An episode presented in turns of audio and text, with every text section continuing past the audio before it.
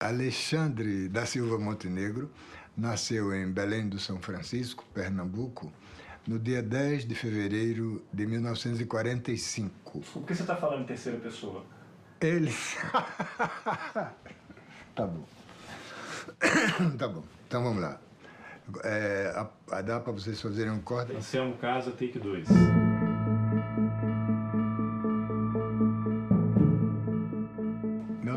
Alexandre da Silva Montenegro, natural de Belém do São Francisco. A palavra dele não vale nada. É um traidor. Oi, eu sou o companheiro Renato. Ele é o responsável pelo assassinato da minha mãe. Diretamente. A mulher que ele dizia que era dele, ele tinha assassinado. Ela grávida. Se eu visse ele, eu não saberia como reagir. Acho que eu matava ele de unha. Forças de segurança comunicaram a morte de seis terroristas em Pernambuco. Eu até hoje não sei exatamente como aquilo aconteceu, mas não há dúvida de que os corpos foram colocados ali dentro. Meu nome é Américo Balduino Santos. E ele botou aquela pistola na mesa e girou assim, sabe andar bem disfarçado e bem armado. Né? Tem a capacidade de ganhar confiança dos outros. Era um tão bom relações públicas, tinha tanto isso que se chama carisma, que não se podia duvidar daquele sujeito que enfrentava, dizia tudo que queria e atacava. Eu não existo. Oi, gente, essa é a versão em podcast do segundo Spaces que nós fizemos no Twitter para conversar sobre os bastidores da série Em Busca de Anselmo, que eu idealizei, dirigi e roteirizei para a HBO. A série tem cinco episódios e conta a história de José Anselmo Santos, o ex-marinheiro que se tornou agente infiltrado da ditadura. Se você ainda não assistiu a nenhum dos capítulos da série, eu sugiro que você faça isso antes de continuar aqui. Mas se você já fez o dever de casa, eu tenho certeza que você vai gostar. Nesse bate-papo, o jornalista e escritor Ferdinando Casagrande entrevista o produtor Camilo Cavalcante, a pesquisadora Isabela Mota e, claro, este que vos fala. Eu sou o Carlos Alberto Júnior e esse é o Roteirices. Vamos nessa. Boa noite a todos e todas. Eu sou Ferdinando Casagrande, jornalista, escritor, e nós estamos hoje reunidos novamente aqui no Spaces do Twitter para conversarmos sobre o segundo episódio da série Em Busca de Anselmo, esse episódio estreou ontem nos canais HBO no Brasil e hoje já está disponível também na plataforma de streaming HBO Max. Hoje, além do Carlos Alberto Júnior, que é o nosso roteirista e diretor da série, e do Camilo, que é o produtor da série, nós temos também a presença da pesquisadora e produtora de arquivos, Isabela Mota. A Isabela é responsável pelas pesquisas históricas das imagens e documentos da série que vocês que têm acompanhado, quem já assistiu, sabe que o segundo episódio manteve o altíssimo nível do primeiro episódio em termos de documentação histórica. A Isabela está aqui conosco hoje também e vai nos contar um pouco dos bastidores dessa pesquisa. Boa noite, Isabela, Carlos, Camilo. Boa noite, boa noite a todos. Boa noite, prazer estar aqui de novo. Vamos nessa. Boa noite, pessoal. Prazer estar aqui hoje. Bom, eu vou pedir licença aos dois amigos que já falaram bastante na semana passada para começar pela Isabela. Isabela, eu queria que você se apresentasse rapidamente, contasse um pouquinho da tua trajetória, né? E como é que você encontrou, quer dizer, o Camilo na semana passada contou um pouco como você foi integrada a esse grupo da produção de Em Busca do Anselmo, mas eu queria que você contasse para a gente também um pouco dessa tua trajetória, esse seu, seu trabalho com audiovisual. É, olha, Ferdi, eu agradeço a oportunidade, porque meu trabalho não é muito conhecido nem dentro do audiovisual, imagina fora, né? Mas eu trabalho com pesquisa, com especialização em imagens de arquivo, né? Ou seja, documentos, imagens em movimento ou estáticas, é toda sorte, né? Mapa, enfim. E eu atuo mais no, no audiovisual, mas também faço trabalho para exposições, para livros. Mas, assim, acho que o que eu mais tenho feito ultimamente é, de fato, audiovisual. Fiz alguns projetos que eu acho que os ouvintes podem ter a chance de ter visto, como Democracia em Vertigem, que está na Netflix. Eu também fiz a pesquisa para o Caso Evandro, que é um true crime da Globoplay. E, assim, é super difícil contar da minha trajetória, porque na verdade, não existe formação para você ser um profissional de pesquisa do mercado audiovisual, né? Basicamente, você chega por acaso leva um susto, mas ao mesmo tempo a paixão por pesquisar, estudar e, e enfim, oferecer recursos mais com metodologia é, já assim com experiência de mercado permite que, enfim, que as produções as produções podem ser feitas com um curto tempo de produção que existe, né? Porque eu costumo dizer que o que acaba não é a pesquisa, né? O que acaba é o tempo de produção e nem o arquivo. Existe muita coisa para a gente descobrir ainda. Então, o que, o que limita um pouco a pesquisa é o tempo que a gente tem. E, curiosamente, eu comecei a ser pesquisadora através do Lucas Marcier, que é quem assina a trilha, né, junto a, a, outros colegas dessa série. Então, há mil anos atrás, o Lucas me convidou para fazer uma pesquisa de, de música, porque eu gosto muito de música, sempre fui, é, enfim, cinéfila, esse tipo de coisa, sempre fui encarada como aquela que gosta de estudar, sabe? Então, foram me chamando informalmente até que eu comecei a entender que existia essa demanda de mercado cada vez mais, inclusive agora na pandemia também é, o mercado está super aquecido porque não, você não podendo filmar, você acaba recorrendo a imagens de arquivo, né? E aí foi super legal conhecer esse projeto. Eu cheguei, ele preciso aqui elogiar muito a, a, o grande levantamento que o Carlos fez, né, um especialista de ditadura já. Então poderia ficar meio intimidador, né? Porque é uma pessoa que já sabe bastante. E ele também é, tem um papel importante nessa pesquisa é, com levantamento de arquivos é, em acervos pessoais, né? Quando ele foi fazer as entrevistas, ele já começou esse levantamento e ficou sabendo de outras frentes que o Daniel Orolin, né, o pesquisador inicial, começou a fazer essas buscas e eu finalizei e também licenciei, que é um trabalho também que as pessoas talvez fora do audiovisual não conheçam, mas que é autorizar o uso dessas imagens e que eu, que eu até falei para você que é, seria produção de arquivo ou especialista em licenciamento. Então, meu, meu trabalho ele tem essas duas facetas, a pesquisa, identificar a fonte e a pesquisa no acervo e também depois o de liberação desses materiais para eles poderem ser vistos dentro dos parâmetros da lei de direitos autorais, né? E de imagem e voz. Então, é um trabalho super grande, então muito obrigada assim pela oportunidade de verdade. Não é tão frequente frequente que eu seja solicitada para falar sobre isso. E no caso dessa série, eu espero que, enfim, mande o um recado bacana, assim, para as pessoas entenderem que tem alguémzinho ali atrás de, de, dessa, dessas imagens. E a verdade é que a gente vive num país que não se importa, não investe em infraestrutura, é, né? Então, é super complicado sempre você pesquisar um assunto brasileiro no Brasil, né? Porque lá fora, inclusive, tem bastante conteúdo, mas é enfim, não é tão acessível em termos orçamentários.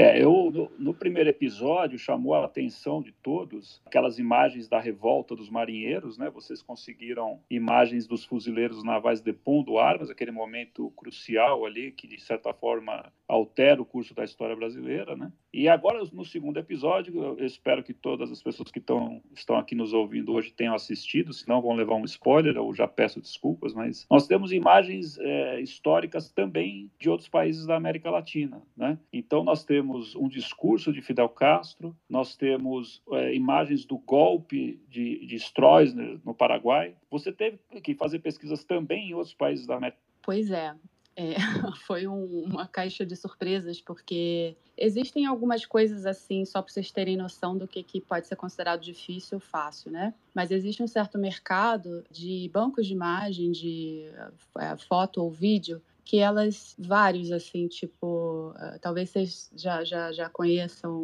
minimamente, mas assim, Pont5, Getty Images, Shutterstock, são bancos estrangeiros e que a gente encontra, às vezes, assim, uma imagem do Uruguai nos 60, uh, às vezes você vai encontrar, inclusive, imagem brasileira, tem um banco eFootage, por exemplo, que tem um protesto estudantil que é super interessante porque tem muitas mulheres e você vê elas, é, uma delas sendo presa, assim, que é uma imagem mais difícil de, de ver. A verdade é a seguinte, que o Brasil, por, por não investir em arquivo, acaba que o que assim, o que está mais acessível são coisas que é, tem essa infraestrutura de colocar online, né, digitalizar os filmes, porque década de 70 toda, ela mormente foi filmada em película, né, 16 milímetros, 35 milímetros, 8 milímetros, e aí na década de 80, 90 passa para beta e depois para o formato digital. E eu sinto assim que, na verdade, o meu desafio é sempre Brasil, não lá fora, porque lá fora você encontra mais facilmente por causa da indexação, né, que é como se fizesse tags para cada imagem. Então você rapidamente entende se você vai ter ou não, por exemplo, Cuba anos 60 num, num recurso desses de banco de imagem. Porém, nós temos um diretor que, que é, gostaria de imagens mais especiais, então e, e, muito informado, né? Que é uma coisa também que nem sempre acontece no meu trabalho, que é o diretor ter tão claro o que ele quer. E ele já sabia de antemão, por exemplo, sobre o ICAIX de Cuba, que teria arquivos de interesse dele. Então, o meu trabalho foi inverso, na verdade, entender com quem a gente poderia licenciar para obter aquela imagem em alta resolução. Então, foi no Instituto Nacional da França, na verdade, do Audiovisual da França. Então, eu sinto assim que essas imagens que você citou, acho que as mais difíceis hoje em dia, principalmente, seriam, por exemplo, as dos marinheiros, porque uh, a gente mostra muitas fotos que são do Jornal do Brasil. O Jornal do Brasil tem um arquivo fotográfico que é assim, devia ser um patrimônio nacional, porque ditadura, eles têm muita coisa. E a gente começou a pesquisar já quando eles estavam com previsão de mudança de acervo, que impacta o quanto você pode acessar as imagens, mas a gente conseguiu acessar os contatos, e, contatos a gente até mostra eles, né? é a sequência de fotos, porque antigamente para publicar no jornal você tinha um contato, tipo com 24 fotos, digamos, e aí você circulava que você recomendava para publicação e era publicado. E os arquivos de jornal, é o Globo, Estado, Folha, assim, os mais antigos, todos têm isso arquivado em papel aos milhões nesses arquivos, só que a indexação não é tão boa, então precisa de um pesquisador super criativo, né? Sempre, porque se você procurar Rebelião dos Marinheiros ou Mari, sabe, se for Anselmo, você não acha nada. Então tem que ser por data, você tem que ter um conhecimento de conteúdo para poder, através das chaves de busca, chegar nas imagens, né? E além disso, sim, a gente teve que contratar uma pessoa em Buenos Aires, porque a América Latina como um todo também é precária em relação ao arquivo. É, inclusive tem é, outras lógicas de funcionamento, sabe? E simplesmente o arquivo público, né, nacional da, da Buenos Aires, eles só aceitavam, por exemplo, se a gente assinasse um papel em loco que responsabilizando pelo uso para pegar o Stroess, né? Então a gente, né, com a super produção do Camilo, da Keila, é, que estava produzindo a finalização, assim, ela tinha um amigo de férias, catou o cara para ir no Arquivo Nacional para assinar para gente, e aí tinha que comprar pendrive, enfim, foi umas coisas super complicadas, assim como outros, outras coisas, assim, por exemplo, a gente usa bastante o arquivo estadual da Comissão Estadual de Memória, né, lá do Arquivo Público de Pernambuco, e só para você ter uma ideia, na época, não sei se hoje ainda está assim, não chegava nem um correio, então a gente contratou um motoboy para poder enviar os papéis, a gente teve que contratar um scanner profissional para poder ter cópias de imagens, porque se tem um acervo e, e, uma iniciativa que eu preciso louvar aqui é a Comissão Nacional da Verdade, né? Que as comissões estaduais da verdade é, mandaram arquivos também para a Comissão Nacional, mas às vezes eles têm coisas exclusivas, como no caso do, do massacre da, da Chácara São Bento. Então a gente precisou muito dos arquivos e, e parecia impossível conseguir, porque eles não tinham recursos para poder nos fornecer cópias em alta resolução ao mesmo tempo que não dava nem para. É, enfim, que, é, é, parece que é no alto de alguma coisa mais íngreme, então não era tão fácil resolver essa equação, mas a gente conseguiu e assim, hoje em dia eu fico orgulhosa da gente ter conseguido, porque eu sei que é, é difícil e raro você ter tanto a vontade assim e disposição de encarar esse tipo de coisa, né? Geralmente falam assim, ah, esquece, né? E a produção desse projeto não, é sempre vamos fazer. Isabela, é, entre as imagens, é, algumas das imagens, não só imagens em vídeo, mas nós temos também ali as fichas dos uh, militantes que foram mortos, né, ou até dos militantes que estão sendo entrevistados. Eu vi que vocês conseguiram as fichas deles no DOPS, né, ou no, no aparelho de repressão, com os nomes, com os, as alcunhas que eles usavam. Esse material todo estava em vários arquivos diferentes, num arquivo só. Como é que foi o levantamento também dessa, desse, dessa documentação sobre as apurações que, que a gente vinha fazendo em cima desses. Estavam separados, sim, por exemplo, quem é o Edgar, salvo engano, acho que estaria no Paraná, e tem uh, da, ligado à chácara, poderia estar em Pernambuco. e ao mesmo tempo você tem o DEOPS São Paulo, né, que é o Departamento Estadual de Ordem Política e Social de São Paulo, que inclusive é online, assim, se vocês tiverem curiosidade, inclusive entrem é, arquivo do Estado de São Paulo e procurem o fundo DEOPS, porque lá online você pode colocar o nome de pessoas que você sabe que foram presas e tal. E tá lá, inclusive, eu já peguei mais de uma vez a, a Dilma presa, tem o Lula, tem várias pessoas que foram presas ali em São Paulo, então eu não me lembro exatamente quais a gente localizou ali e também não posso dar spoiler porque teve. Uh, vocês vão poder ver uh, arquivos de lá também mais à frente, nos próximos episódios. E foi super curioso porque a gente queria muito uh, um arquivo específico lá no, no Arquivo Público de São Paulo, né, que eu chamo carinhosamente de APESP, que nem uma boa carioca. Simplesmente não teve um deles assim que eu não estava entendendo por que, que eu não estava achando. E aí a arquivista me falou assim: querida, antes de vir para cá, desse prédio aqui, sabe, acho que é Santana, aqui em São Paulo, né? Antes de vir para cá, ficou 10 anos sob é, cuidados da Marinha. Você acha mesmo que veio tudo?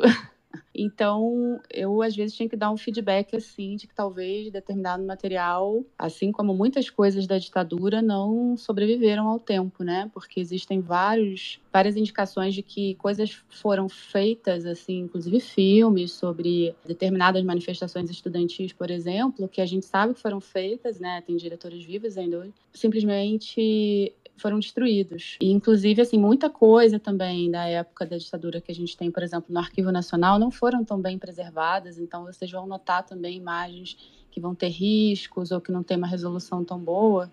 E isso tem a ver com preservação. E é justamente. Assim, a gente teve a sorte de, de fazer num período que ainda era possível realizar algumas pesquisas. No Brasil sempre foi difícil fazer pesquisa, tá? Porque a gente já parte de um parâmetro muito baixo, assim, né? Outro dia eu estava até vendo um vídeo, por exemplo, sei lá, a Biblioteca Nacional ela foi idealizada para arquivar, sei lá, 300 mil livros e tem 10 milhões, entendeu? Então a gente já vive na defasagem desde, desde o início, mas acho que desde 2016 eu sinto uma como se fosse assim, está se fechando, as, as, poucas possibilidades que tínhamos estão sendo ainda mais restringidas, né? E, e assim, eu acho, acho, eu adoro o APESP, que eu citei por isso, né? Pela facilidade que ele tem, do sistema que ele tem. Então, mas além disso, que ele tem online, ele tem muita coisa não digitalizada e você pode pesquisar presencialmente com luvinhas, máscara e, e eles têm coisas incríveis, né? A gente, vocês vão poder conferir aí e, e fica essa dica e esse enfim, esse aceno aí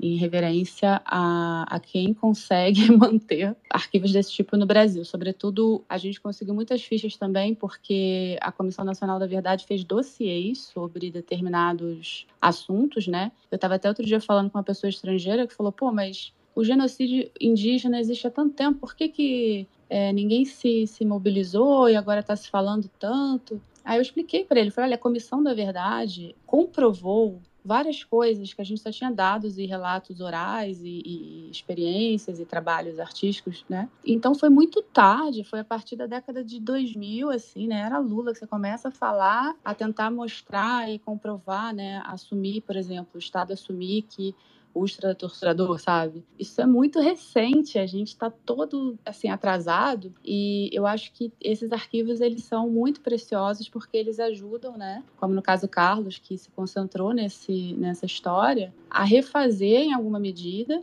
é, mas a gente precisa considerar isso, né? Os documentos nem sempre são verdadeiros, eles são produzidos num contexto histórico que podem impactar, assim, consideravelmente o que você lê ali, né? E, e enfim, acho que é isso. Não, é, quando você fala em, em, termos de documentos não totalmente verdadeiros ou versões fabricadas, e se tratando de Anselmo, o risco aumenta exponencialmente, porque o Anselmo ele é um, um mentiroso contumaz, né? Vou aproveitar o gancho, esse seu gancho para também pedir aqui o Carlos Alberto fazer uma pergunta para ele. Carlos Alberto, o, o Anselmo inicia o episódio 2 cantando em latim, se não me engano, numa capela, né? E termina inclusive dizendo que sempre carregou consigo pela vida os valores cristãos. Imagina se ele não tivesse carregado. Mas eu queria que você contasse um pouco os bastidores dessa cena inicial que tem assim, um impacto muito forte do Anselmo na igreja cantando, como uma pessoa assim é, religiosa, um, um, homem de Deus. É, bom, boa noite a todos aí. Isabela, obrigado aí pelas referências, né? Uma boa explicação. Depois eu quero até comentar algumas coisas aí que você falou sobre o fato de os arquivos terem ficado 10 anos sob a guarda da Marinha, né? Mas sobre essa cena, assim, eu sabia, né, de, das leituras da pesquisa que o Anselmo tinha estudado num seminário, né, durante um, um certo período. E eu já desde o início, quando estava escrevendo as escaletas lá dos episódios, os pré-roteiros, eu já tinha algumas ideias que eu não sabia se eu ia conseguir executar. Uma era a que estava no primeiro episódio, que era levar o Anselmo lá para o Sindicato dos Metalúrgicos e fazê-lo ler o discurso que ele havia feito em 64. E eu queria que ele cantasse. E aí aquela gravação foi feita em Aracaju, numa igreja lá onde ele que é colada ao, ao, seminário ali, né, a escola católica. E aí a gente estava conversando e aquele dia o Anselmo ele não estava muito bem assim. A gente já tinha filmado em São Paulo, no Rio, aí a gente tinha ido para lá e de lá a gente ia para Pernambuco. E aí eu falei assim, mas você participava do coro, aqui tem essas informações e tal, você lembra as músicas que você cantava? E aí ele falou assim, é, mais ou menos e tal, mas você não lembra de alguma, assim, eu queria que você cantasse. Ele já ficou meio irritado, assim, né? Não sei se ele achou que eu ia colocá-lo numa situação vexaminosa, ele não estava querendo. Eu falei, mas aí ele perguntou, mas o que você está querendo? Eu posso falar aqui, o que era, né? Aqui era o dormitório, ali era o refeitório, aqui em cima tinha um, um balcão que não tem mais, onde ficava o couro e um órgão, alguma coisa assim, né? E aí eu falei, então tá bom, né? Aí tá, ficou meio travada assim a conversa, aí a gente colocou ele ali no banco para poder entrevistá-lo e comecei a perguntar. A gente, todas as entrevistas quase com o Anselmo, elas são utilizadas em vários episódios, né? Dependendo do que ele estiver falando, porque a gente voltava em algumas coisas, perguntava de novo, às vezes ele falava uma coisa que ele não tinha falado antes, porque ele se lembrava. Mas aí eu comecei a, gravar com ele, a gente começou a entrevista, e aí teve um momento ali que o Pedro Semanovski, né, o diretor de fotografia, teve que parar para trocar o cartão. Não sei se foi o cartão ou a bateria da câmera. E nisso tinha chegado ali o padre, que era o diretor da escola e meio administrador da, da igreja, ele que tinha autorizado a gente a, a fazer a filmagem ali, e não tinha a menor ideia de quem era o Anselmo, né, para ele era um ex-aluno que estava sendo entrevistado ali, e ele super empolgado, né? Aquela equipe de filmagem, duas câmeras, luzes, né? Aquela parafernália toda. E aí ele falou um pouquinho com o Anselmo, o Anselmo sendo simpático com o padre, e aí eu falo para o padre assim, mas o senhor, é, aquilo que você tinha um coral, né, um coro, vocês cantavam, ele, sim, sim, mas o senhor lembra de alguma música, assim, porque o, o Anselmo não está é, se lembrando muito, a hora que eu falo isso, o padre começa a cantar, sem eu pedir, ele começa a cantar e o Anselmo começa a cantar junto e ficam os dois cantando, mas só, só o Anselmo que estava com o microfone de lapela. Então aí na edição a gente consegue eliminar os outros microfones e fica só a voz do Anselmo. E aí ele canta, ele erra algumas coisinhas e tal, e aí a gente selecionou isso. Então aquela minha ideia original de fazer o Anselmo cantar, porque isso sai totalmente do que seria uma lógica de um documentário tradicional, aquele que você tem as pessoas falando, corta, não sei o que ali, tem uma certa representação em cima de algo que ele realmente fez. É uma, ele está reencenando alguma coisa. Ele, com 76, 77, 8 anos, alguma coisa assim, cantando aquilo. Eu acho que ficou uma cena muito forte e ainda casa com aquele ambiente sacro né, da igreja e ele vivia com aquele discurso, né, os mesmos valores moéticos e morais que eu mantenho até hoje né, que sempre me guiaram e me conduziram. Quer dizer, ele mergulhou na loucura dele, né, de, de, negação, compartimentação. É como se o que ele tivesse feito antes fosse um Anselmo e o outro uma coisa multifacetada. Inclusive, isso remete até à abertura da série. Eu não lembro se a gente falou no episódio passado aqui do Spaces, mas eu tinha pedido para lógico, conversando com o Camilo e o, outras pessoas da equipe, como o Anselmo passou a vida mentindo, encarnando diversos personagens, eu sugeri que aquela abertura, né, a identidade visual, fosse uma espécie de mosaico, né, e que fosse meio um quebra-cabeça esse mosaico com fotos, gente tinha algumas fotos de alguns períodos da vida dele, então o olho era de quando ele era jovem, o outro olho é quando ele estava já nos 50 anos, a boca, a barba, o bigode, aquilo ia se mudando, né,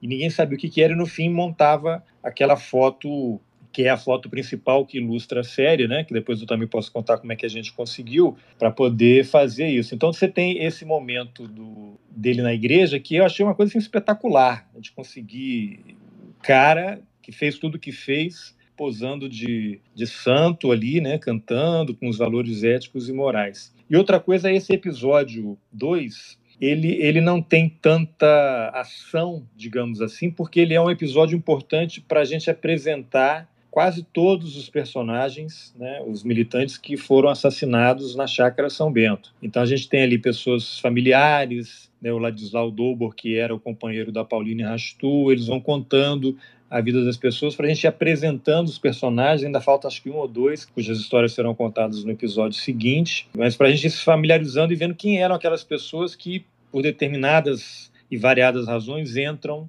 na luta armada. E aí, só para eu encerrar aqui, eu queria só fazer uma, um comentário em cima da fala da Isabela, que os arquivos ficaram 10 anos lá, né, sob os cuidados da Marinha. Os, ar, os arquivos do DOPS, uma boa parte deles, quando o Sérgio Fleury morreu, os policiais da equipe do Fleury queimaram. Tem um livro do Percival de Souza, né, que tem um livro sobre o Anselmo e tem a biografia do Sérgio Fleury, né, acho que é a Autópsia da Morte, que chama o livro.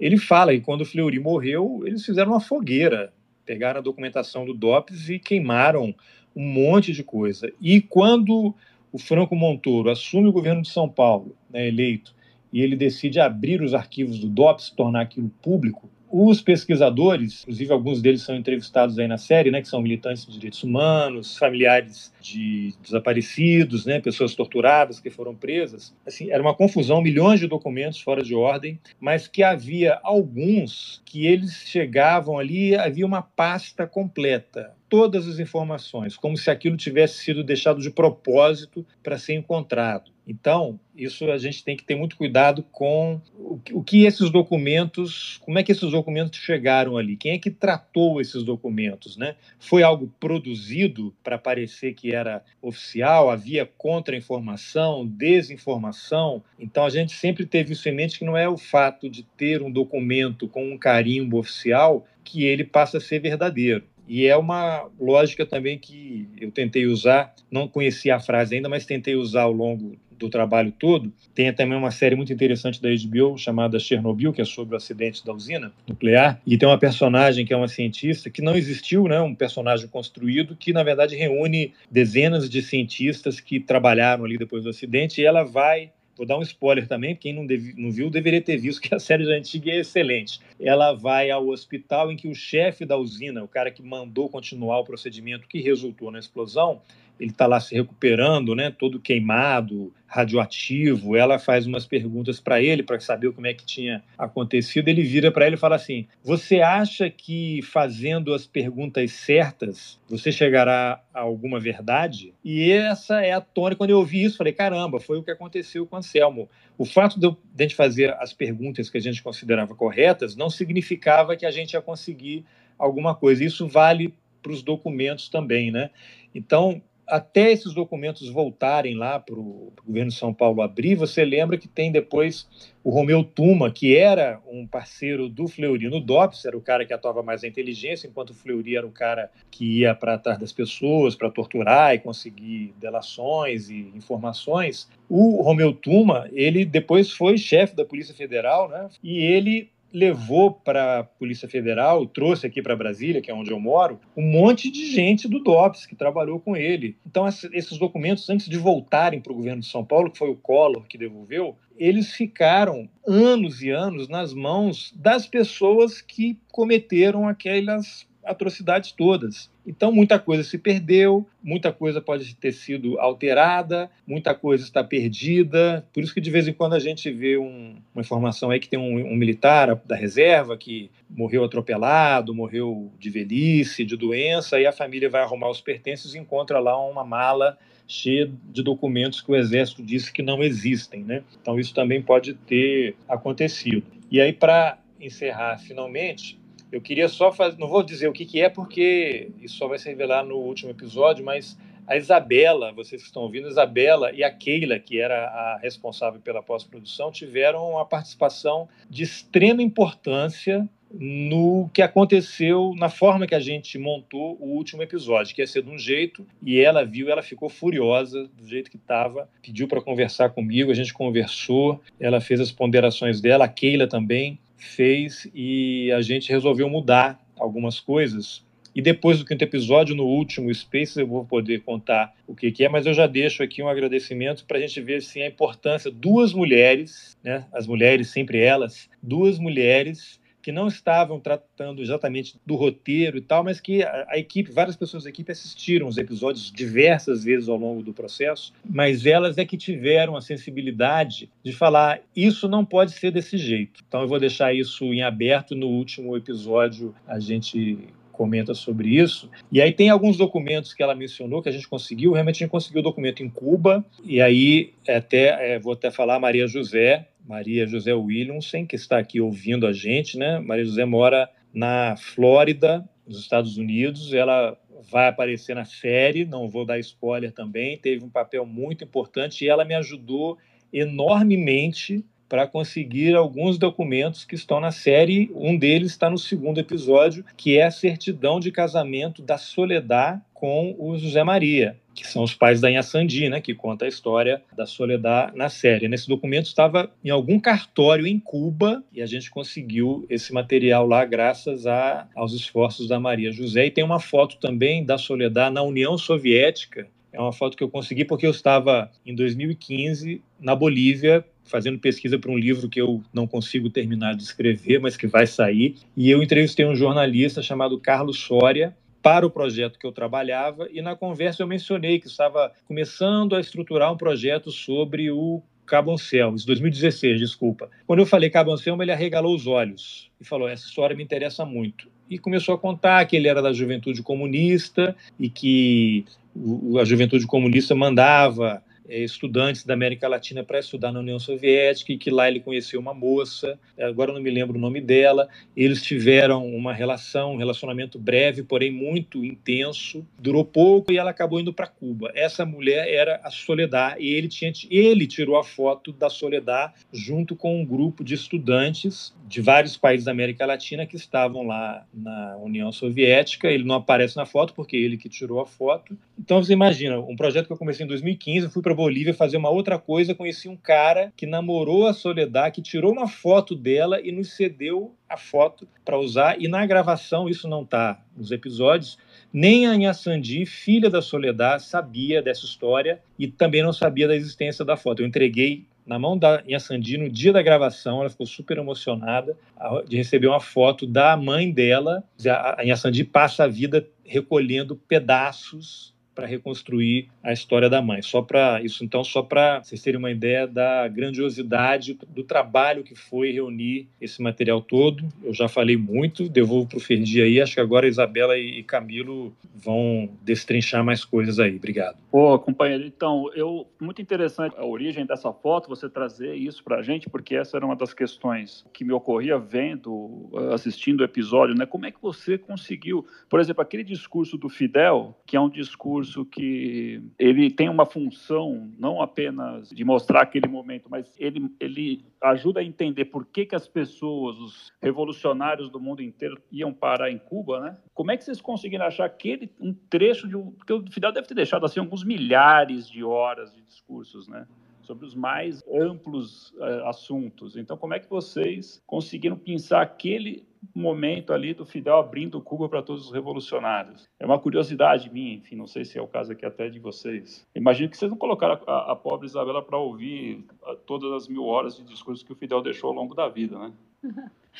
Ô, Carlos, acho que essa resposta é sua, hein? Porque Gente, esse diretor, ele me mandava, assim, as frases que ele queria, ele, ele sabia é, que existia e a gente localizava, às vezes, o evento. Quando você localiza no, por exemplo, um arquivo como o ICAIX, o, o Instituto Nacional da França, geralmente eles têm a íntegra e você separa, né? Mas, assim, o, o Carlos, ele realmente dedicou bastante tempo para localizar essas partes que seriam muito expressivas para a narrativa que ele estava construindo construindo e eu preciso deixar para ele agora, porque é, acho que o único mérito da, da pesquisa aqui, foi, da minha pesquisa aqui, foi identificar o, o acervo de origem para permitir que ele acessasse o, a gente chama de é, preview ou screener, né, em inglês, que é, é como se fosse uma, é, a versão do vídeo embaixo com um timecode aparente, né, para você poder selecionar o que você quer e pedir em, em alta resolução. Então, em termos de conteúdo, eu acho que Estou errada, Carlos? Acho que foi você que, que escolheu essa palavra. Não, não, não, na verdade, eu não sei quem achou eh, esse material. Eu estava achando que foi você ou era o Camilo. Eu sei que porque assim a série eu moro em Brasília, né? Mas a série eu moro em Brasília, Isabela mora em São Paulo, o Camilo no Rio e boa parte da equipe no Rio. O diretor de fotografia na Bahia. Então a gente está espalhado. E a série ela foi montada no Rio de Janeiro. Então eu estava aqui escrevendo os roteiros e mandava, ia mandando as coisas para lá. Eles iam fazendo as edições, né, os editores. E eu fui algumas vezes ao Rio para acompanhar presencialmente, porque também é importante. Mas eu não me lembro assim, porque eu acho que eu cheguei um dia lá no Rio e essa cena ela já estava ali né? Depois a gente pode até falar futuramente aí em questão do roteiro, né? como é que é um roteiro em documentário, que é uma grande polêmica e tal. Né? O, o, o documentário, não só documentários de ficção também, não tenho experiência, mas depois Camilo pode falar, o filme ele é muito montado na ilha. Né? O roteiro às vezes é um ponto de partida, nem sempre ele é o ponto de chegada. Em documentário, principalmente, até porque ah, ao longo da produção você vai tendo informação nova e pode resultar em alterações importantes, né? Mas essa cena específica do Fidel, eu, eu não, não me lembro de eu ter pedido ou nem de saber, né? Apareceu lá. Não sei se o Camilo tem alguma lembrança dessa especificamente. Olha, eu tive uma epifania aqui, lembrei uma coisa que é, essa essa é da, é da Olas, não é? Exatamente. eu tinha pedido, é, eu pedi muita eu coisa de Olas. Isso. Tem coisa de Olas porque o, o Anselmo ele teria ele ressurgiu na Olas, né, em Cuba. Acho que foi isso. Então, eu pedi, olha, tudo que tiver de olas e tal, né? É, aí o caminho que a gente fez, o ICAIX, que é um acervo que tem é, também é uma escola de audiovisual, né? Eles de fato detinham o copyright, mas o arquivo físico digitalizado estava no Instituto Nacional da França e também é de filme, que é um arquivo argentino, né? Que o Camilo é, Camila, acho que você que trouxe o, esse acervo assim para o nosso maior conhecimento de que a gente podia consultar, inclusive por e-mail, para ele procurar lá as fitas, né? Então, acho que foi um trabalho bem conjunto, porque a Keila sabia dessa coisa do, do ICAIX, e foi muito bom porque a gente, aí eu consegui localizar quem era o responsável lá para poder entender onde estaria essa cópia, né? E, e, também louvar aqui o trabalho da, da Moema Pombo, porque realmente eu acho que na ilha de edição acaba que você começa a entender mais claramente materiais, né, que a gente, uh, de alguma forma, a gente tinha tanto material que talvez fosse difícil orientar e ela talvez também possa ter, não, com certeza, né, acho que é, esse daí foi coletivo. É, acho que fica claro também a diversidade de acervos, né, à medida que a gente vai falando aqui, é como se a gente fosse desenrolando um novelo, assim, que ah, não, e teve também aquele, tem aquele outro, né? E teve um arquivo pessoal é esse que a Isabela mencionou. Eu estava em Buenos Aires, encontrei o cara que era detentor dos direitos de um acervo grande que o pai dele tinha feito eventualmente, que era um, um arquivo grande assim de, de memórias da América Latina. Se eu não me engano, a imagem do Stroessner vem dali, da de filme, mas foi uma quantidade imensa. Hoje eu estava pesquisando, eu vi que a gente pegou com eles 26 vídeos, 26 trechos para usar ao longo da série de memórias da América Latina. Então, é, tem uma diversidade, realmente vem de muitos lugares, né? Esse, é, essa memória toda, esses arquivos todos. Ah, muito bom. Muito... Eu, eu queria aproveitar, é, o Carlos falou agora há pouco que o, esse episódio ele achou que ele tem menos ação e ele é uma apresentação dos companheiros do Anselmo que vão morrer ali na ação principal em que ele, em que ele fez a delação, né? Mas eu, eu fui absolutamente impactado aí por esse episódio, eu, eu senti um peso nesse episódio, porque eu fiquei com a impressão, eu quero, acho que a pergunta é para o Carlos e para o Camilo, eu fiquei com a impressão que a, o Anselmo eh, revela mais sobre a, a, as verdadeiras intenções dele. Tem alguns momentos ali em que ele fala, por exemplo, quando ele conta que o Leonel Brizola comunicou a ele que ele ia para Cuba e ele fala: é, minha formação toda foi para obedecer à autoridade, né? Então lá fui eu para Cuba.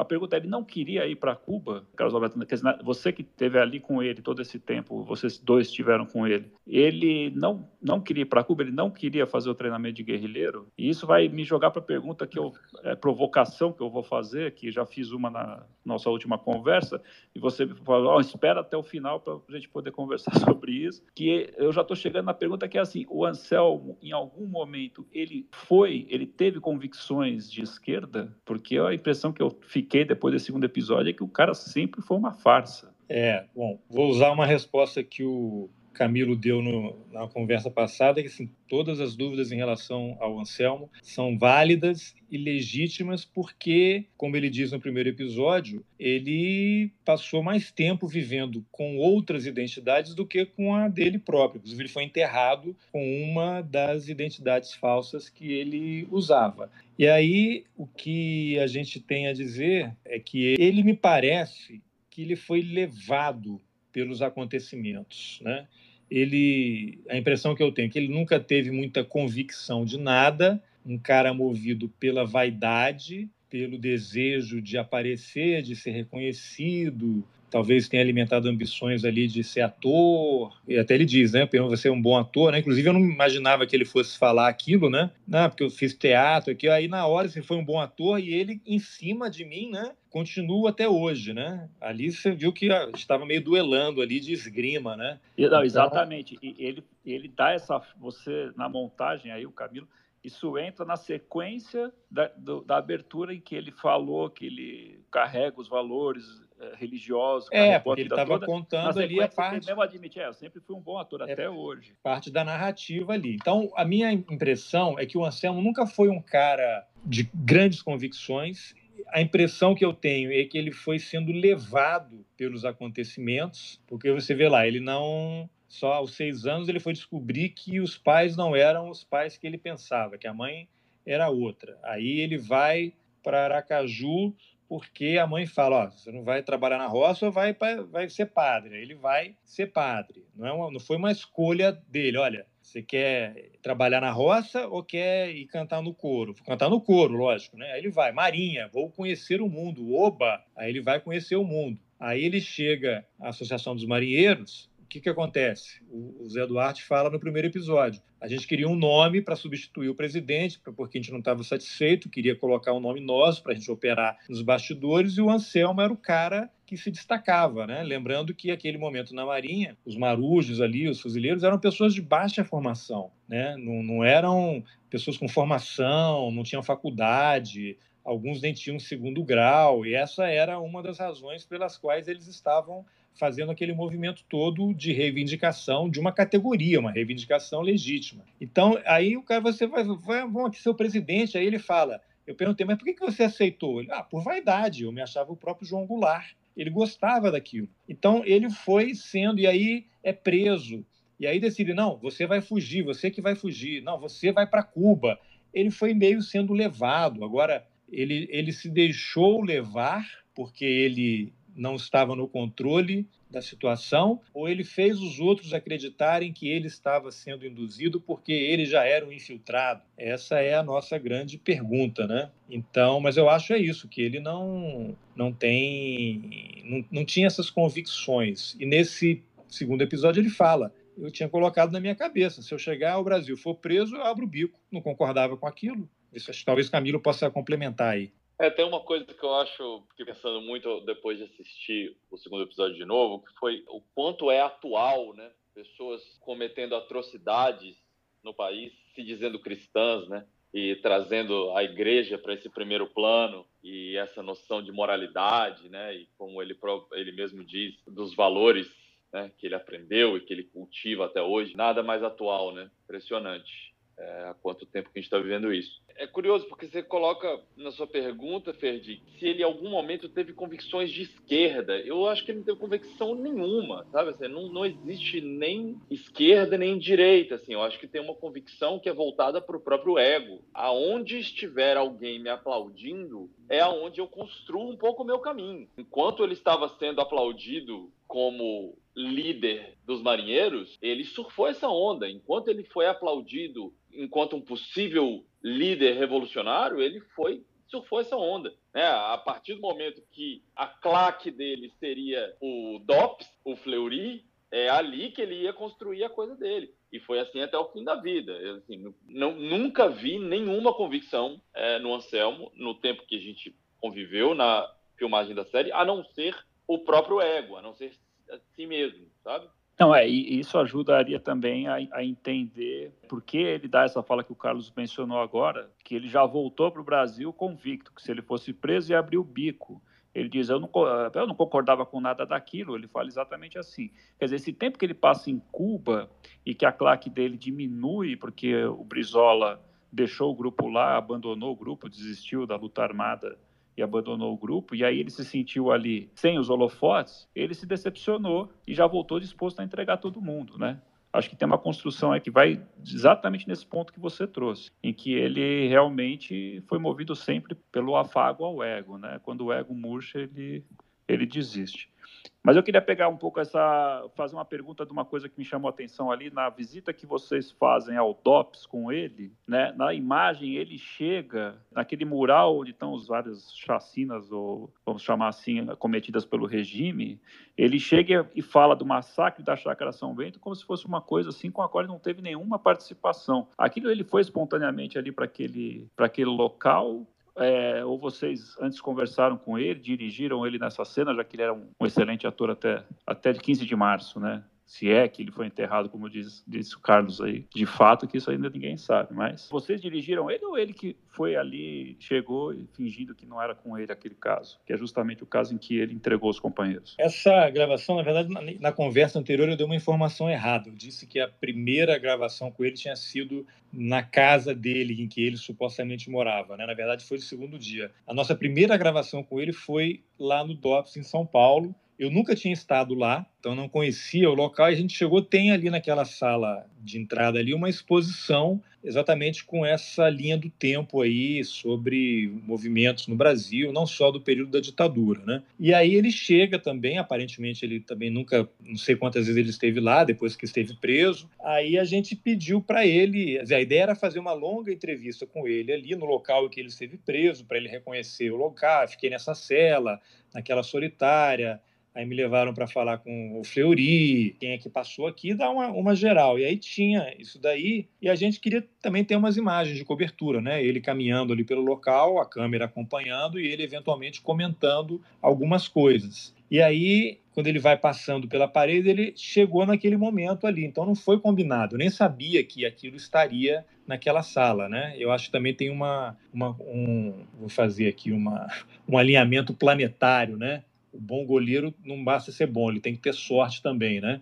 Então eu acho que a gente estava tão bem entrosado, havia tanta pesquisa, e, e, aí meio aquela história, né? Quanto mais eu treino, mais sorte eu tenho, né? Quanto mais eu estudo, mais as coisas que eu estudei caem na prova. Eu acho que havia, sim, uma harmonia muito grande na equipe, e isso transparece, claro, na tela, imprime na tela, quando as pessoas assistem e são impactadas pela história que está sendo contada. Então, a gente tem vários exemplos durante todo o projeto de que as coisas estavam acontecendo, elas vinham chegando para a gente, né? Então, isso dele do Anselmo cantar, do, do Anselmo se apresentar com os vários nomes, aquilo ali eu não tinha pensado naquilo antes. Aquilo foi uma, uma coisa na hora de a gente estar tá ligado, olha, não deixar passar e aproveitar. Então ali ele vai e fala, porque ele ele foi treinado para mentir, né? Ele passou a vida mentindo e ele não quer se incriminar, porque qualquer coisa que ele diga será, seria, né? Porque ele morreu, seria usada contra ele. E então ele sabe o que ele fez e ele sabe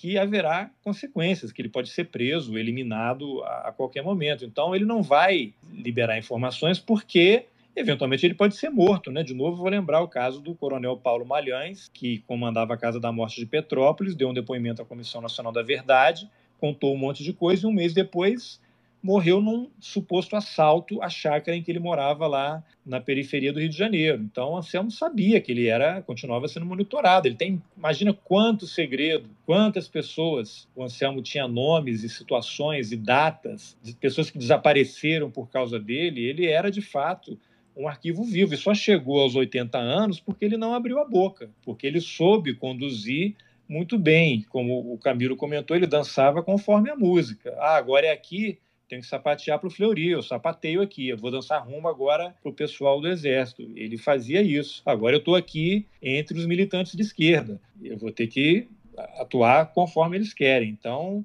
então é isso. Então ele, ele, ele sabe o que ele fez e ele não vai admitir. Né? Eu até alimentei durante um, um breve período uma ilusão. Ah, quem sabe, né? Ele vai se abrir comigo. Imagina, um cara que entregou todo mundo para a morte, né? Ele estava ali tentando qualquer coisa que a gente não sabe o que é, né? Mas acho que o Camilo conseguiu resumir bem assim essa essa performance do Anselmo. É, eu acho que ao mesmo tempo ele não se abre, mas ele derrapa, né? Porque é difícil sustentar esse personagem a partir do momento que você se contradiz também o tempo todo. É, então acho que tem um componente... Tem, tem, tem momentos, Camilo, desculpa, é, é que, sim, que a gente confrontava, isso vai aparecer depois, quando ele está numa mentira e, e, ele não sabia o que a gente tinha, ele não sabia a pesquisa que a gente tinha feito. Então ele é confrontado com uma coisa que ele sabe que é mentira, que ele sabe que está mentindo, e aí ele vai contar uma história, porque eu acho que ele passou a vida inteira acostumado a dar entrevistas controladas, negociadas com o DOPS, com pessoas que fizeram acordo para entrevistá-lo, entrevistas que depois foram editadas antes de voltar para o jornalista. Futuramente a gente pode até falar sobre isso, né? Vai ter um episódio falando sobre isso, mas tem outras informações que não entraram na série. Então, ele estava acostumado com um tipo de relação com a imprensa. Até quando ele vai ao Roda Viva ou a outros programas televisivos, é o caos, porque as pessoas, no máximo, leem um clipping que a produção do programa envia. As pessoas não conhecem a história da ditadura, as pessoas não conhecem a história do Brasil, as pessoas não conhecem a história do Cabo Anselmo, e sem conhecer isso, é impossível entrevistar uma pessoa como Anselmo. Conhecendo a história já é complicado, porque ele está lá para mentir, desinformar e criar confusão. Imagina quando você não sabe. Aí você pega, por exemplo, Roda Viva, o que, que acontece? Cara faz uma pergunta, ele começa a responder, no meio ele é cortado por uma outra pergunta sobre outro assunto. Então ele fica uma hora sendo bombardeado sem conseguir responder nada. E os momentos que ele fala é um palanque, porque as pessoas não têm informação não tem como contradizê-lo. Então, essa série também tem essa situação que ele ele estava ali atuando, ele cantou, ele se apresentou com vários nomes, né? Fez piadinha e só que ele foi confrontado, e ele não gostou. Vocês vão ver nos próximos episódios vários momentos em que ele estava muito incomodado, muito incomodado. Inclusive naquele dia da igreja, a gente saiu de lá, entrou na van e foi para o aeroporto para viajar para Pernambuco. Ele estava furioso. Antes de entrar na van, ele virou para mim e falou assim: Você parecia um inquisidor. E se fechou, não falou com mais ninguém, ficou mudo até Pernambuco. Chegamos ao hotel, fez o check-in e ele subiu para o quarto dele. Só, só ouvimos no dia seguinte, né? Se esse Camilo quer complementar, desculpa aí, Camilo. Não, eu quero dizer que existe, Ferdi, retomando sua pergunta da, daquela daquele momento no DOPS, existe também uma construção de uma estratégia de abordagem para esse personagem. Né? Então, aquele momento é o primeiro momento onde a gente encontra ele e, portanto, não há da nossa parte nenhuma intenção de confrontação. A ideia é exatamente construir um ambiente de confiança, com muitas aspas aqui, porque a gente sabe com quem a gente está lidando, mas um ambiente onde ele se sinta minimamente confortável e onde ele possa trazer o máximo, né? que a gente possa tirar o máximo dele. Então, é, ali era um momento onde a gente estava deixando com que ele dissesse o que ele tivesse para dizer. E no dia seguinte a gente foi para a casa dele em Judiaí, na semana seguinte para o Rio de Janeiro, onde a gente passou mais três ou quatro dias. Depois a gente vai para para Aracaju e depois para Itaporanga da Ajuda, né, para encontrar os parentes, que é o que aparece no primeiro episódio. E a gente segue depois para mais alguns dias em Recife para falar, para levar ele até o, o, município de Paulista, onde estava né, a Chácara São Bento. Então, existe uma progressão também de confrontação como estratégia de construção, né? Porque se a gente levasse ele para a primeira entrevista, conduzisse a primeira entrevista como foi conduzida a última, a gente jamais teria uma série, né? Então é, é, é um pouco isso. A gente não estava no Roda Viva, né? a gente estava construindo uma série de cinco episódios com uma narrativa extensa e com um personagem muito complexo e detestável, né? Então, assim, é alguém com quem você não quer não é a companhia que você quer ter ao longo de um mês, mas tinha ali uma estratégia e tinha uma condução, né, feita pelo Carlos nas entrevistas, feita por mim no, no bastidor, para que a gente fosse conduzindo ele para onde a gente gostaria que ele fosse, né? A gente queria chegar na Chácara São Bento, a gente queria conduzir ele até lá, a gente queria confrontar ele como no fim foi feito, né? A, a, a última entrevista é uma entrevista com ele contra a parede e com uma luz de interrogatório na frente dele, né? Assim, a, a, a coisa vai realmente se transformando em uma entrevista mais contundente mesmo, sabe? É, a temperatura vai subindo, né, Camilo? É, eu, e eu, assim, na série, quem assistiu, já no primeiro episódio nós já tínhamos algumas situações em que outras fontes o contradizem. Nesse segundo episódio nós temos é, de novo isso. Tem, eu me lembro bem do caso do, do Shizu Ozawa, né, o Mário Japa, quando o Anselmo tenta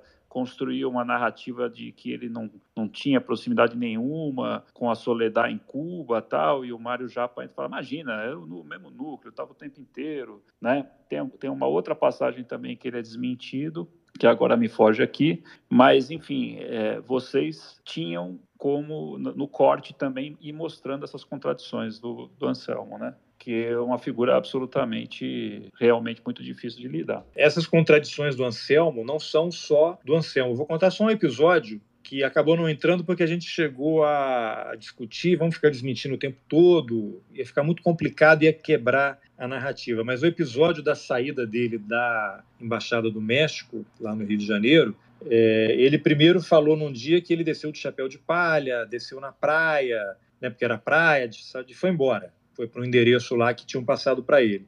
No dia anterior, ele havia dito que ele desceu de calça, paletó, com a maleta à noite, foi para uma rua lateral pegou um carro que estava esperando por ele. E durante a apuração, estava até no Rio de Janeiro, recebi uma ligação de uma pessoa que me procurou por indicação de outra pessoa que estava ajudando na série. E aí eu falei, olha, a gente está querendo pessoas que tenham convivido com a Selmo naquele período e tal. Aí ele falou assim, não, tem uma pessoa, eu não vou citar o nome, porque ela não está na série, não quis gravar, que participou da operação lá que resultou na saída do Anselmo da Embaixada do México. Aí eu fui falar com ela no dia seguinte. E a pessoa me contou uma outra história, totalmente diferente que eles entraram lá e não foi só o Anselmo que saiu da embaixada do México. E aí, só que ela não quis gravar. Aí você tem duas pessoas contando três versões do mesmo episódio. E aí, como é que você lida com isso? Você vai ficar, você vai ouvir 10 pessoas e vai ter 10 versões, cinco pessoas e cinco versões, tem duas com três versões. Qual delas de fato aconteceu? Sendo que uma pessoa conta duas versões e a outra pessoa tem uma terceira versão e não quer aparecer. Então a gente seguiu, escolhemos uma ali, porque a gente estava em frente a, ao consulado e a gente não sabe qual era a verdadeira, e isso, no fundo, acaba não é, comprometendo a narrativa, porque o que importa, na verdade, é que ele saiu de lá, não como ele saiu.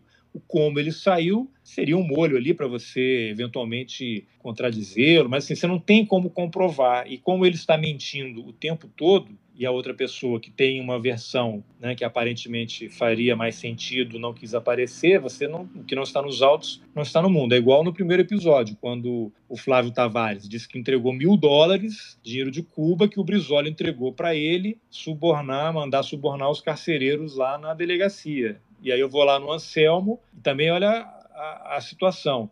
Como a gente entrevistou o Flávio antes, eu tinha essa informação e aí eu pude questionar o Anselmo, mas eu não falei que ele estava mentindo. Né? Eu fiz a pergunta, mas o, o, Antônio Duarte não veio aqui, não teve um dinheiro? Não, não. O Antônio Duarte nunca te deu dinheiro e tal. Ele não sabia que informação eu tinha e quem tinha me passado aquilo. Se eu não tivesse entrevistado o Flávio Tavares ou tivesse entrevistado depois daquele dia, eu perderia a oportunidade de questionar o Anselmo e evidenciar uma mentira. E aí as pessoas vão poder optar. Vocês preferem acreditar na versão, na história, que o Flávio Tavares, um militante de esquerda que foi preso, torturado, foi trocado, foi um dos 13 trocados pelo embaixador americano em 69, está naquela foto clássica em frente ao Hércules 56, ao lado do Zé Dirceu, do Gregório lá, que era o cara do, de Pernambuco, que foi arrastado pelas ruas de Recife pelo, pelo general quando houve o golpe, ou preferem acreditar no Anselmo. Então, eu acho esse tipo de confrontação mais interessante do que colocar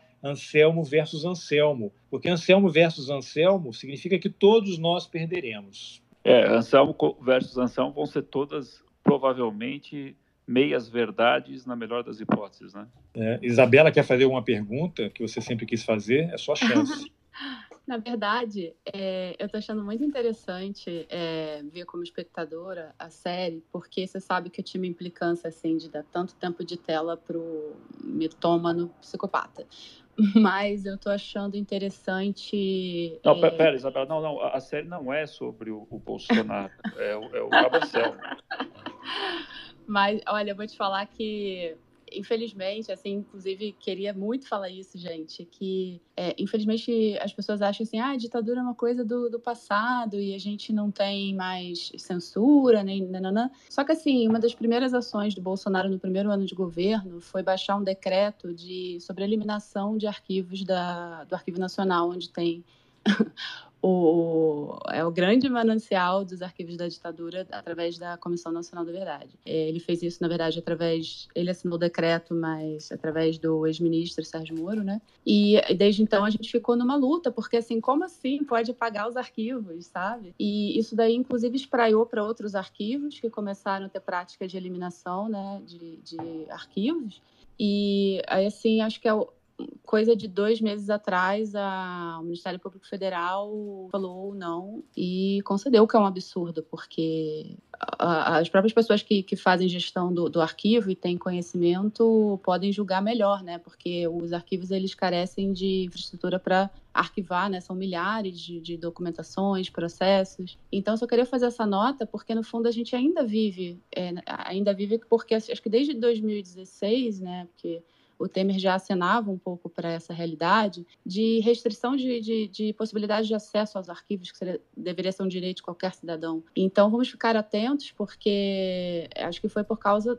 começou a visibilizar um pouco, né, casos de censura e, e repressão, tanto na é, EBC, né, que é a empresa que a gente tem na nossa TV pública, que deveria ser também de, de livre acesso e tal. Então, existe até um dossiê, eu acho que já relata casos, mais de 138 casos de coerção ou censura. E, ao mesmo tempo, no Arquivo Nacional também é frequente, para quem está dentro assim dessa cena, perceber que existem movimentações muito preocupantes, como colocar pessoas não qualificadas na direção desses arquivos de tradição militar ou dessa via, assim. E é importante que a gente tenha o direito de conservar conservar o que restou, porque já perdemos muito, né? Então, só queria acenar isso e também outra coisa que eu acho muito legal de ver como espectadora, uma coisa que se fala pouco, mas é que assim, mais da metade dos mortos, pelo menos assim, que deu para confirmar, né, no relatório final da Comissão da Verdade, tem menos de 30 anos, então ver ali aqueles jovens, sabe, é, com, com ideais e, e, tentando pensar... Cara, eu estava pensando outro dia, cara, o, o Edson Luiz, né, que foi morto, acho que, sei lá, ele tinha 18 anos, e hoje em dia, presta a fazer 40, eu tô assim, gente, muitos jovens, muitos jovens estudantes e que, é, assim, fiquei muito tocada, assim, como emerge cada personagem dessa chacina com uma agência incrível, com um impacto incrível, para também nos contagiar um pouco, que é muito cansativo você ter que lutar todo dia. Quem trabalha com arquivo tem que trabalhar todo dia, sabe? Lutar todo dia, porque é uma precarização, assim, como base. Então, é, eu achei legal de ver, porque tem um trabalho incrível ali de pesquisa de personagem, inclusive, que nós pesquisadores chamamos de pesquisa de personagem, né? Mas é, dezenas de pessoas entrevistadas e, e, é muito rico ter, ter contato com isso. Então, só para falar também, assim, que é, eu me orgulho de, de ter feito parte e, e, de alguma forma, ter contribuído, porque acho que é um trabalho importante no momento em que poucas pessoas estão atentas, né? Claro que elas estão. Acho que existe uma sensação geral de que a gente não vai bem, mas ao mesmo tempo nossa, é em tantas frentes que dá uma, uma canseira. Então, acho que também tem esse legado da, da, da militância. Não, eu, sim, eu sou uma pacifista, não consigo pensar no, no, em um cotidiano armado, mas o que eu quero dizer é que eu acho que assim, a raiva que o Anselmo traz por sempre estar ali daquela forma, tipo, como é que ele pode falar dos mortos sem verter uma lágrima, sabe? E essa coisa da mitomania de caramba, sabe? Como é que ele pode inventar tantas coisas? Só que eu acho que é por trabalhos como esse que essas discussões também podem avançar em outros sentidos e eu acho que a gente deveria ter um memorial da ditadura. É, o Brasil é um país que se recusa a encarar a sua história. A gente, inclusive, assim, no fim da na abolição da escravatura, né? Tem muita gente quando eu faço pesquisa me pergunta: "Ah, mas não teve nenhuma compensação, né, para os escravizados?" Eu falei: "Não, querida, teve processo dos senhores de escravizados querendo indenização pela perda que eles teriam financeira e de, de ordem econômica. Então, assim, né, o país que não lida com a sua história, não não não pune as pessoas que representaram morte de tantas pessoas e, e você vê, sabe? Ele, ele, vocês vão ver ao longo da série como ele tinha a possibilidade minimamente não fazer o que ele fez e fez de uma forma assim realmente é, para mim é, é uma coisa fora de, de qualquer cogitação imaginar esse personagem. Então é, enfim tô, tô satisfeita com, com o resultado só queria parabenizar aí porque eu fiz a pesquisa quatro anos atrás também e eu não tive chance de ver finalizado então nossa, assim, a arte, acho que está super bem feito e, e, permite a gente acessar esses pontos, assim, de, poxa, dá, dá vontade de fazer mais trabalhos sobre essa época que diz tanto sobre hoje, infelizmente. Não, você, nesse caso, já está em contato com a pessoa certa, que é o Carlos Alberto Júnior, que é especializado nesse período da história recente do Brasil. Mas essa sua colocação sobre o, as investidas de Bolsonaro e outros governos contra a memória me remete a uma frase que o Carlos Alberto gosta muito de citar, que ele, é, é, segundo o próprio Carlos Alberto, eu não sei, mas seria do George Orwell, que é quem controla o passado controla o presente, né, Carlos? Como é que é? Essa frase é de fato de um personagem do do livro 1984, né? É o Winston, que ele fala quem controla o passado controla o futuro, quem controla o presente controla o passado, que é exatamente isso que esse governo tenta fazer. Ao adotar como norma o negacionismo e o revisionismo da pior forma possível, então essas negativas, não, não Braga Neto vai ao Congresso e diz: não, não houve ditadura, houve um regime forte. O Mourão dá uma risadinha, vai abrir o caixão, vai tirar, levantar os mortos para perguntar o que, que aconteceu. Né? Então você tem essa tentativa permanente de reescrever o passado. Então eles estão no governo, eles controlam este breve presente. Espero que seja muito breve mesmo. Então é isso que a Isabela acabou de relatar. O cara autoriza a destruição de arquivo, restringe o acesso, e aí as coisas vão se perdendo. Então, você, ao controlar o presente, você está reescrevendo o passado, você está controlando o passado. E quando você controla o passado, daqui a 20 anos, né, o cara controla a EBC, por exemplo, a TV Brasil. Ele vai fazer reportagens dizendo que não houve ditadura, que foi um, um regime forte, ou que foi um movimento, como até o Dias Toffoli, né, outro dia falou, não achava que era mais golpe nem ditadura, que era, foi um movimento, né? não era regime, era um movimento. E aí alguém daqui a 20 anos vai ler isso e vai, ah, não foi golpe, foi um movimento, né? Então o cara está no presente alterando o passado que vai ter um impacto no futuro. É uma coisa muito complicada. Então eu acho que a gente vive um momento muito delicado, complexo. Eu acho que a série a gente já falou né, no episódio passado, o Camilo também comentou, é mais interessante agora do que teria sido em 2018. Né? E aí coincidiu né, com essa história dos áudios do STM, né, essa fala absurda do presidente do STM ontem, falando aqueles absurdos, né? não temos que dar satisfação, vamos ignorar. Como ignorar? Ele é um servidor sociedade, ele, ele, está lá a serviço da sociedade, ele não pode nos ignorar. Ele pode até tentar, mas a gente não vai deixar, pelo menos eu não vou deixar. Então fica aí a, essa preocupação, né, que essa série seja um motivo para a gente discutir a necessidade de revisão da lei de anistia. Até hoje saiu um artigo na Folha dizendo que tem que acabar com a lei de anistia. Não sei se tem que acabar, porque a anistia foi para o pessoal que combateu a ditadura. Aí vem o cara do STM e fala, varre de um lado e não varre do outro. Como assim? o cara torturou e foi beneficiado pela lei de anistia. Você tem que revisar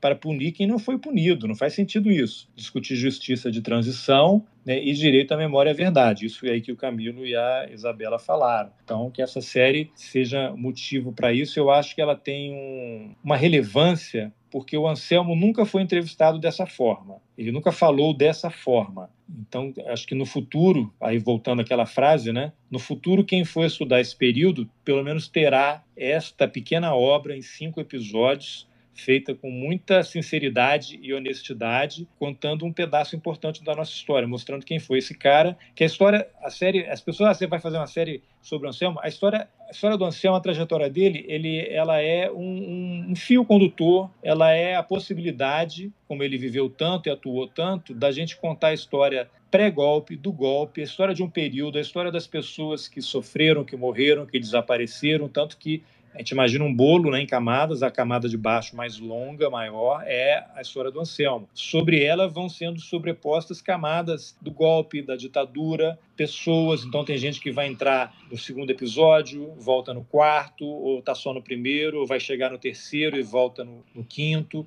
ou aparece só no segundo. Então são essas camadas que vão ajudando a compor a história de uma forma honesta, da forma mais honesta que a gente conseguiu fazer. Ah, de fato, e nesse episódio de ontem, né, que estreou ontem, me chamou a atenção a quantidade de antigos militantes que são entrevistados, e não só pessoas que têm relação com o massacre da chácara, mas também outros militantes, como o próprio Atom Fon, que conheceram o Anselmo em Cuba. Então, você você está trazendo as histórias dessas pessoas, as Perdi, caiu aí o áudio? Bota bombril na antena. É, acho que caiu ali. Não, essa história do Atom foi interessante porque ele fala né, que o Anselmo tinha um radinho de pilha. E aí a gente corta para o Anselmo dizendo que ouviu a morte do Che Guevara pelo radinho. Quer dizer, quando tem uma informação verdadeira, a gente tem outras pessoas corroborando complementando. O problema é quando você não tem. O Anselmo conta uma coisa e não tem. Aí, às vezes, a gente não coloca, né? ou, ou usa a informação dele para ser confrontada por outra, como o Flávio Tavares dizendo que deu dinheiro e fica ali. Você vai acreditar em quem? No Flávio Tavares ou no Anselmo, né? É, bom, eu acho que nós já ultrapassamos o tempo que havíamos nos é, disposto a conversar aqui sobre o episódio 2. Eu mal posso esperar pelo próximo. E essa é a única crítica que eu tenho à HBO, de ficar colocando um por semana, por um negócio que mata o cidadão, de ansiedade de espera. Queria já maratonar, mas tudo bem. E acho que a gente pode encaminhar para o encerramento. Quero agradecer mais uma vez vocês é, pela conversa, agradecer a Isabela por estar aqui nos mostrar um pouco de como funciona o trabalho dela, um trabalho brilhante, que só engrandece a série. E agradecer a todos que estiveram aqui com a gente hoje. Muito obrigado mais uma vez. É, eu queria só fazer um último agradecimento. É louvável o trabalho de todos os pesquisadores, todo mundo que trabalha com memória nesse país. Já tinha mencionado brevemente isso no episódio anterior, mas eu acho que nunca é demais. A gente está falando de uma memória que não é só uma memória é, necessariamente política, né? Mas uma memória que, que constrói afeto, uma, uma memória que fala de uma formação de povo todas as suas esferas, através da Isabela, que hoje Isabela não é uma pesquisadora simples, ela é uma guerreira junto com outros tantos, né, uma das fundadoras da Pavi, que é uma associação de pesquisadores, uma coisa que não existia antes, que foi fundada recentemente e que junto com tantos outros tem, tem olhado para a importância da nossa memória em todas as suas esferas, né, em lutar por editais de fomento que olhem para a preservação, que olhem para a restauração, né, em abrir diálogo com acervos, trazer a relevância, a importância da nossa memória para a construção de uma identidade cultural, da identidade de um povo, para que a gente possa ter um futuro mais, é, mais feliz, né? mais democrático, mais alegre, com, com, com mais orgulho também da, da construção de, de nação que a, gente, que a gente forma. Mas muito obrigado a todo mundo. Obrigado pela audiência e temos mais três episódios pela frente e ansioso por, pelo nosso próximo papo na semana que vem. É só um último aviso aqui. Mas antes eu vou deixar a Isabela falar e dar os agradecimentos.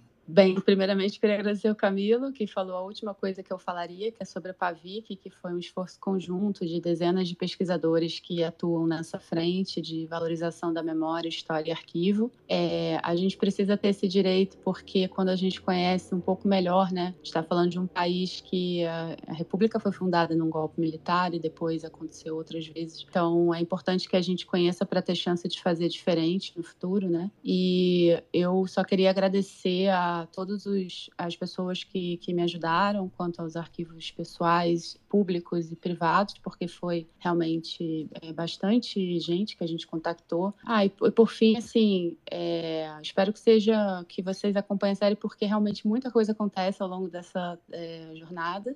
E acho que, que assim, através dos arquivos, depoimentos, etc., também pode ficar mais claros, assim, porque é muito cinzento ainda. Acho que a gente precisa revisitar muito mais, né, como eu disse, essa história. E só queria é, dizer que assim várias imagens que, que são bem fortes elas vieram do, do acervo do, do Sylvia Taylor né da Caliban e, e, eu, e esses cineastas que a gente tem documentaristas né que tem vários documentários sobre ditadura como o Silvio Darim também eles acabaram por comprar os direitos de algumas fitas super raras fitas não filmes muito raros da TV Tupi e assim a gente tem possibilidade de, de poder remeter a, a essa história agora. Então, é muito importante que a gente crie essa consciência de que arquivos importam para que a gente possa refletir sobre esse passado que é cheio de conflitos, né? Então, acho que essa é a minha consideração final. E muito obrigada pela oportunidade, por todo mundo que ficou ouvindo até agora e acompanhe. É o seguinte, lembrando só, toda terça-feira, 8 da noite, na TV a cabo, HBO, canal principal. Aí toda quarta, no dia seguinte à exibição na TV a cabo, a gente vai ter esses spaces aqui para conversar. E na semana que vem, a ideia é que a gente responda algumas perguntas. Hoje estava todo mundo tímido, ninguém fez pergunta, então se preparem aí, porque a partir do terceiro episódio, a série ela vem numa escalada, né? Não é aquela coisa assim tradicional de roteiro, aqui tem um, um, uma risadaria, um pânico, aí tem um alívio, né? Sobe, não, ela vai subindo a ladeira, ficando cada vez mais tensa. A partir do terceiro episódio, ela vai ficando mais pesada, vocês vão, vão perceber. Então se preparem aí e convidem seus amigos para participar. Eu já me despeço e até a próxima semana. É, o Carlos Alberto quer piorar a minha ansiedade com esse comentário de que vai não crescendo e tal. Realmente não, não tá. Isso é porque ele é meu amigo, imagina se não. Mas eu quero agradecer também. Boa noite a todos.